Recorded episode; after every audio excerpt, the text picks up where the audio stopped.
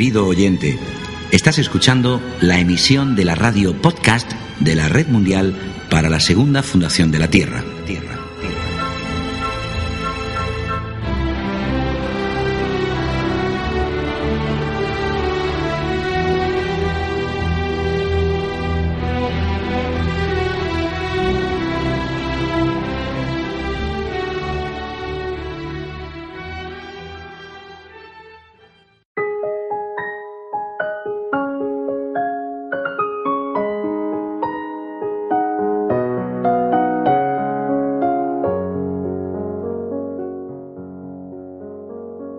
No es al propio yo, sino a la banda de enemigos interiores del espíritu, a los que tenemos que desanimar y desalojar, eliminar del altar de la evolución espiritual. Estos pueden ser estirpados, echados fuera sin miramientos. Sus nombres son deseo, ira, inecuanimidad, codicia, apego a los goces, dolores externos, etc. Ellos son la corte de demonios usurpadores causantes de los errores y sufrimientos del alma. Han de considerarse no como parte nuestra, sino como intrusos y pervertidores de la naturaleza real y más divina de nuestro yo. Han de ser sacrificados en el más severo sentido de la palabra, a pesar de cualquier dolor que por reflejo puedan lanzar sobre la conciencia de quien busca la perfección. Es Sri Aurobindo. Hola amigos, bienvenidos a un nuevo programa de la radio de la Red Mundial para la Segunda Fundación de la Tierra. Hoy hablaremos del deseo, de la codicia, tanto en relación a conseguir un orden social como espiritual Ampliaremos nuestra visión del concepto que tenemos de codicia. Veremos para ello nuestra pobreza interior. Encontrar a Dios también es un deseo y de ello hablaremos intensamente en la última parte del programa. Todo ello de la mano de Krishnamurti. Espero que os guste. Empezamos con el programa de hoy.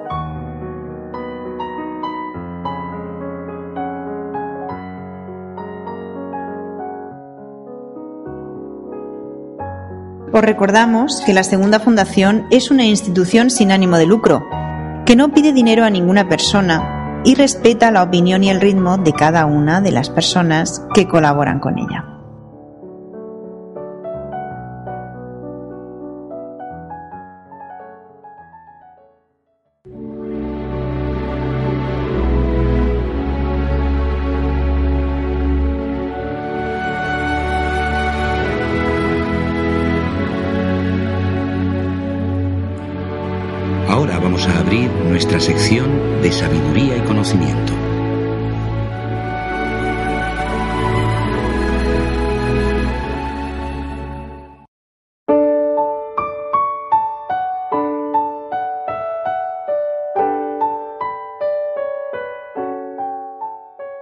Empecemos el programa hablando del deseo de crear un orden social. Hay quienes juzgan que el conflicto en el mundo es causado por la codicia, por la aserción individual para obtener poder y dominio por medio de la propiedad, y proponen que los individuos no retengan medios de adquirir poder. Creen conseguir esto por medio de la revolución, del control de la propiedad por el Estado, siendo el Estado los pocos individuos que tienen en sus manos las riendas del poder. No podéis destruir la codicia por medio de códigos. Podéis destruir una forma de ella por la coacción, pero de un modo inevitable tornará en otra forma, que creará de nuevo caos social.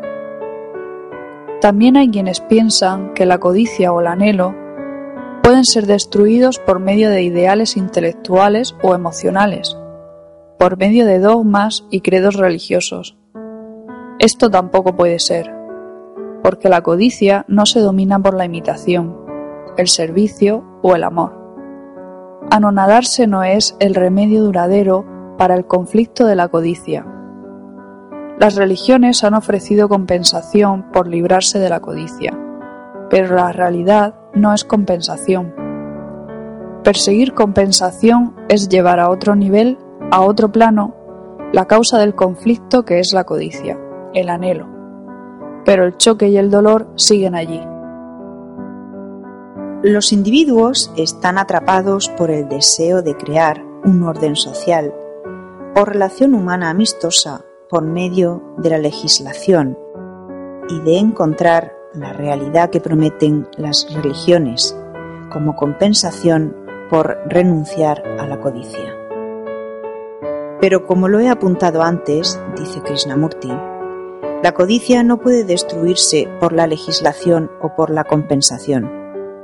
Si ya no estáis buscando compensación religiosa para la codicia, o si no estáis ya arraigados en la falsa esperanza de la legislación en contra de ella, entonces empezaréis a comprender un proceso diferente para disolver este anhelo de modo completo pero ello requiere empeño persistente, sin sentimentalismos, sin los engaños del astuto intelecto.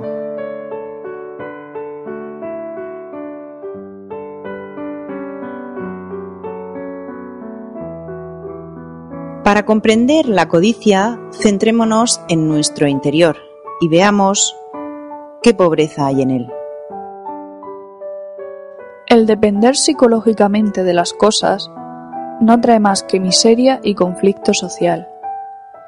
Siendo uno pobre, interna, psicológica y espiritualmente, se piensa en enriquecerse por medio de posesiones.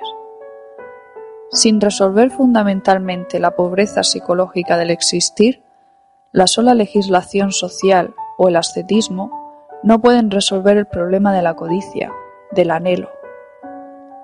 ¿Cómo puede, pues, resolverse el tema no solo en su manifestación externa, sino en su periferia? ¿Cómo va a liberarse el pensamiento del anhelo y del deseo? Percibimos la causa de la codicia, el deseo de satisfacción, de deleite. Pero ¿cómo ha de ser disuelta? ¿Ejercitando la voluntad? Si es así, ¿qué forma de voluntad? ¿La voluntad de vencer? ¿La voluntad de refrenar? ¿La voluntad de renunciar? He aquí el problema, siendo codiciosos, cómo desembarazarnos del pensamiento de la codicia. El pensamiento nacido de la codicia es transitorio, y todo lo que crea debe ser seguramente transitorio también.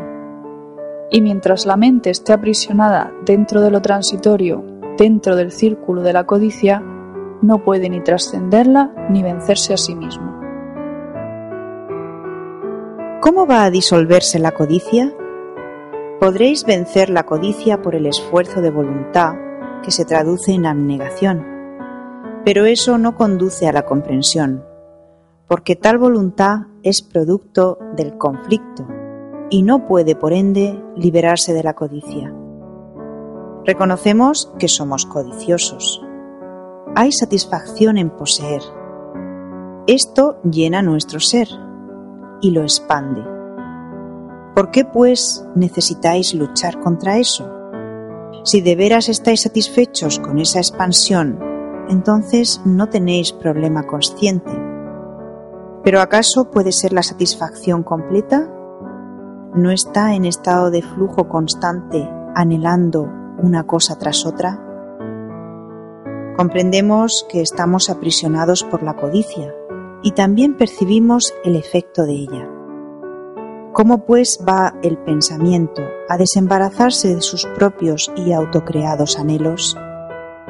Solo estando constantemente alerta, solo por medio de la comprensión del proceso de la codicia misma, que yace en los actos de nuestra vida diaria llegando a darse cuenta de una manera profunda del proceso de la codicia y de la satisfacción. En ese momento nos acercamos a la vida. Si estáis alerta, observaréis claramente el proceso del anhelo, del deseo. Tenéis que ser agudamente conscientes de la sutileza del anhelo, y así, a través del experimento, surge la plenitud de la comprensión, que es lo único que en un modo radical libera el pensamiento del anhelo del deseo. Si de este modo sois conscientes, habrá una forma diferente de voluntad y de comprensión, que no es voluntad nacida del conflicto o de la renunciación, sino de lo total y de lo completo. Esta comprensión es un acercarse a la realidad.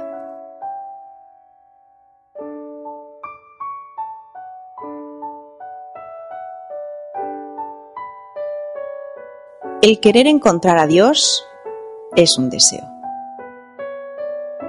Incluso cuando buscamos a Dios, estamos persiguiendo un deseo, el deseo de seguridad, de aprobación, de poder y superioridad moral o espiritual, etc.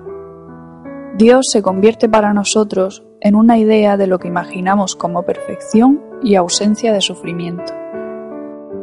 Las religiones y algunas corrientes moralistas crean sus propias imágenes de Dios y actúan buscando su aprobación con deseos ocultos, como por ejemplo entrar en el reino de los cielos.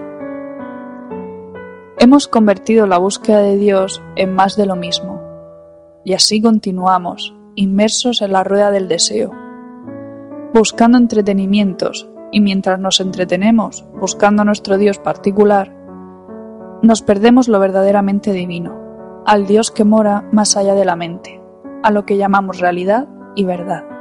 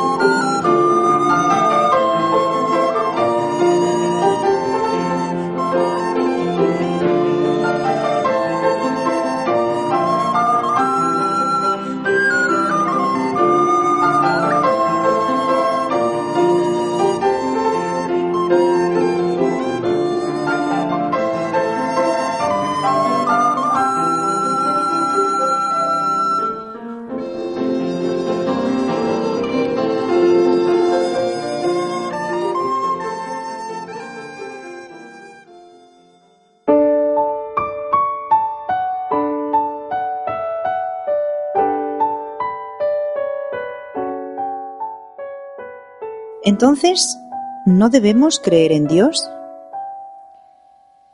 La creencia en Dios, dice Krishnamurti, ha existido desde que el mundo es mundo, lo que no nos ha impedido llenarlo de horrores. Tanto el salvaje como el sacerdote, altamente civilizado, creen en Dios. El hombre primitivo mata con arcos y flechas y se dedica a danzas frenéticas. El sacerdote civilizado bendice los acorazados y los bombarderos, dando para ello una serie de razones. Esto no lo digo cínicamente ni con ánimo despreciativo, dice Krishnamurti. Ambos son creyentes, pero están también los otros, los que no creen en nada, y que también optan por liquidar a los que se les cruzan por el camino. El hecho de adherirse a una creencia o a una ideología no acaba con las matanzas, la opresión y la explotación.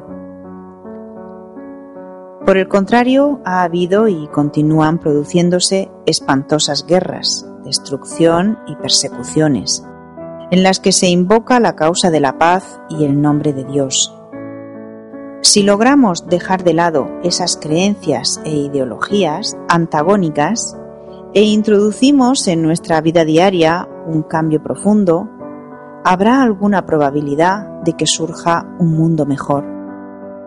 Es la propia vida cotidiana de cada ser humano que ha provocado la actual y anteriores catástrofes.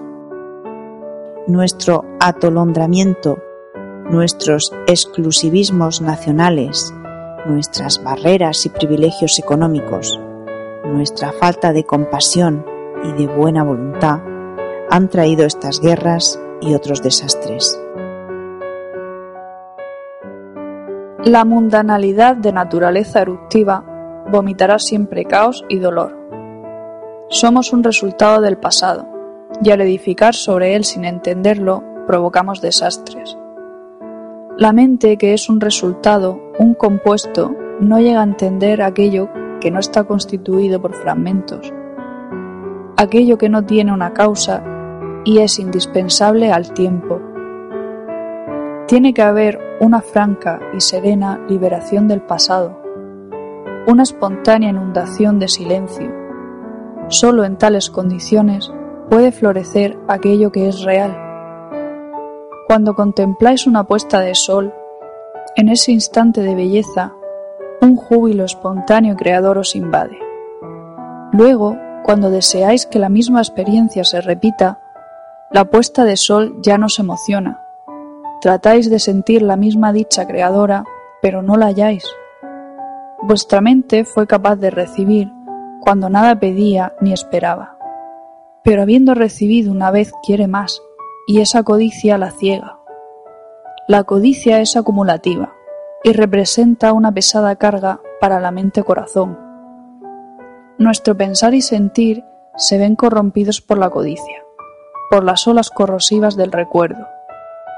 Solo un estado de conciencia alerta y profunda pone fin a este proceso absorbente del pasado.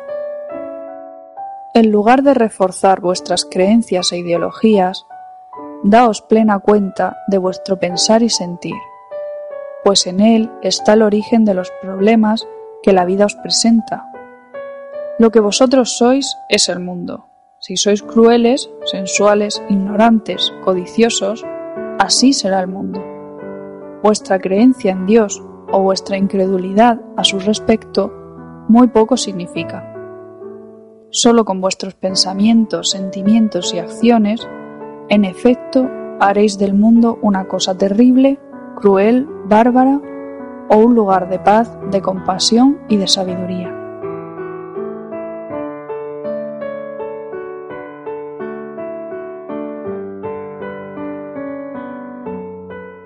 Bueno, pues a estas alturas de programa ya sabemos que buscar a Dios es un deseo. Pero, ¿existe Dios? o es un invento de nuestra mente manipulable? ¿Por qué queremos saber si existe Dios? dice Krishnamurti. Si de un modo profundo podemos entender la intención de esta pregunta, comprenderemos muchísimo la creencia y la no creencia. Ambas son obstáculos positivos para la comprensión de la realidad. La creencia, los ideales, son el resultado del temor. El temor limita el pensamiento y para escapar del conflicto nos acogemos a distintas formas de esperanza, estímulos e ilusiones. La realidad es experiencia auténtica, directa. Si dependemos de la descripción de otro, la realidad se desvanece, porque lo que se describe no es real. Si nunca hemos probado la sal, de nada sirve la descripción de su sabor. Tenemos que probarla para conocerla.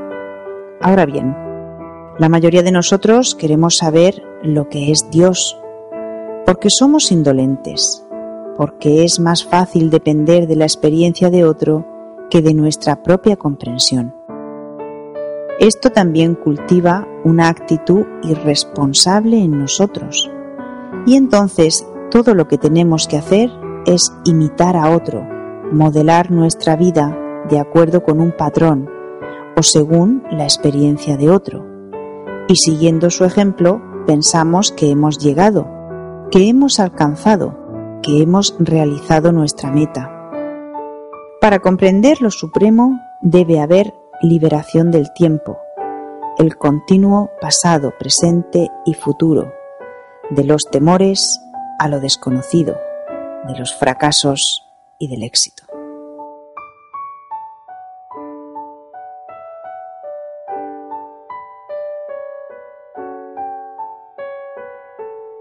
¿Y sirve de algo creer en Dios?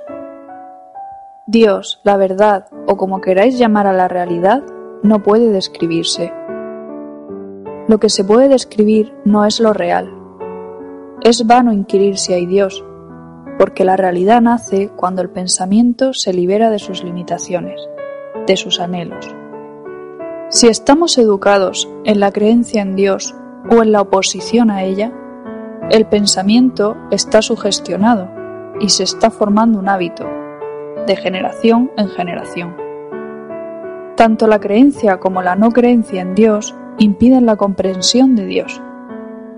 Estando anclados en la fe, Cualquier experiencia que podáis tener de acuerdo con vuestra creencia solo puede fortalecer más vuestro condicionamiento previo. La mera continuidad del pensamiento limitado no es la comprensión de la realidad. Cuando afirmamos a través de nuestra propia experiencia que existe o no existe Dios, estamos continuando y multiplicando experiencias influidas por el pasado sin que comprendamos las causas de nuestra esclavitud, las experiencias no nos dan sabiduría. Tiene uno que llegar a darse cuenta plenamente de las distintas formas de deseo, de temor, etc. Y a través de la indagación y discernimiento constantes, nace una nueva comprensión que no es resultado del intelecto o de la emoción. Para comprender la realidad tiene que haber lucidez, constante y darse cuenta. El amor es la única respuesta duradera a nuestros problemas humanos. No lo dividáis artificialmente en amor a Dios y amor al hombre. Solamente hay amor, pero el amor está cercado por diversas barreras. La compasión, el perdón, la generosidad y la bondad no pueden existir si no hay amor. Sin amor todas las virtudes llegan a ser crueles y destructivas. El odio, la envidia, la mala voluntad impiden la plenitud del pensamiento-emoción y es solamente en lo completo, en la plenitud, en donde puede haber compasión y perdón.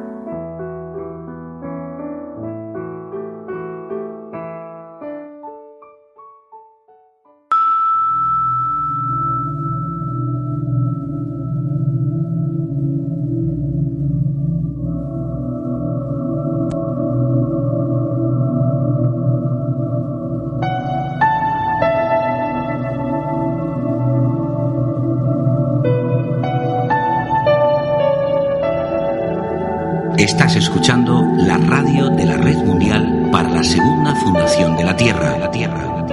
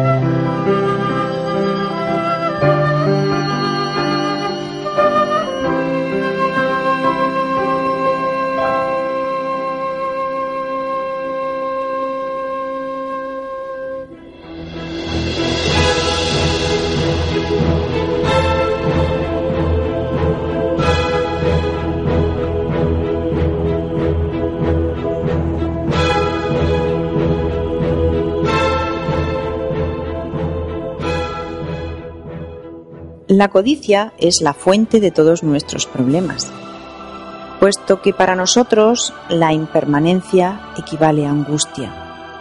Nos aferramos desesperadamente a las cosas, aun cuando todas las cosas cambian.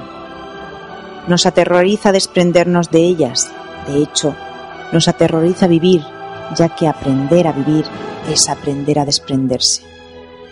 Y esta es la tragedia y la ironía de nuestra lucha por retener, que no solo es imposible, sino que nos provoca el mismo dolor que intentamos evitar. Rinpoche. Hasta aquí nuestro programa de hoy. Esperamos haya sido de vuestro agrado. Un abrazo para todos.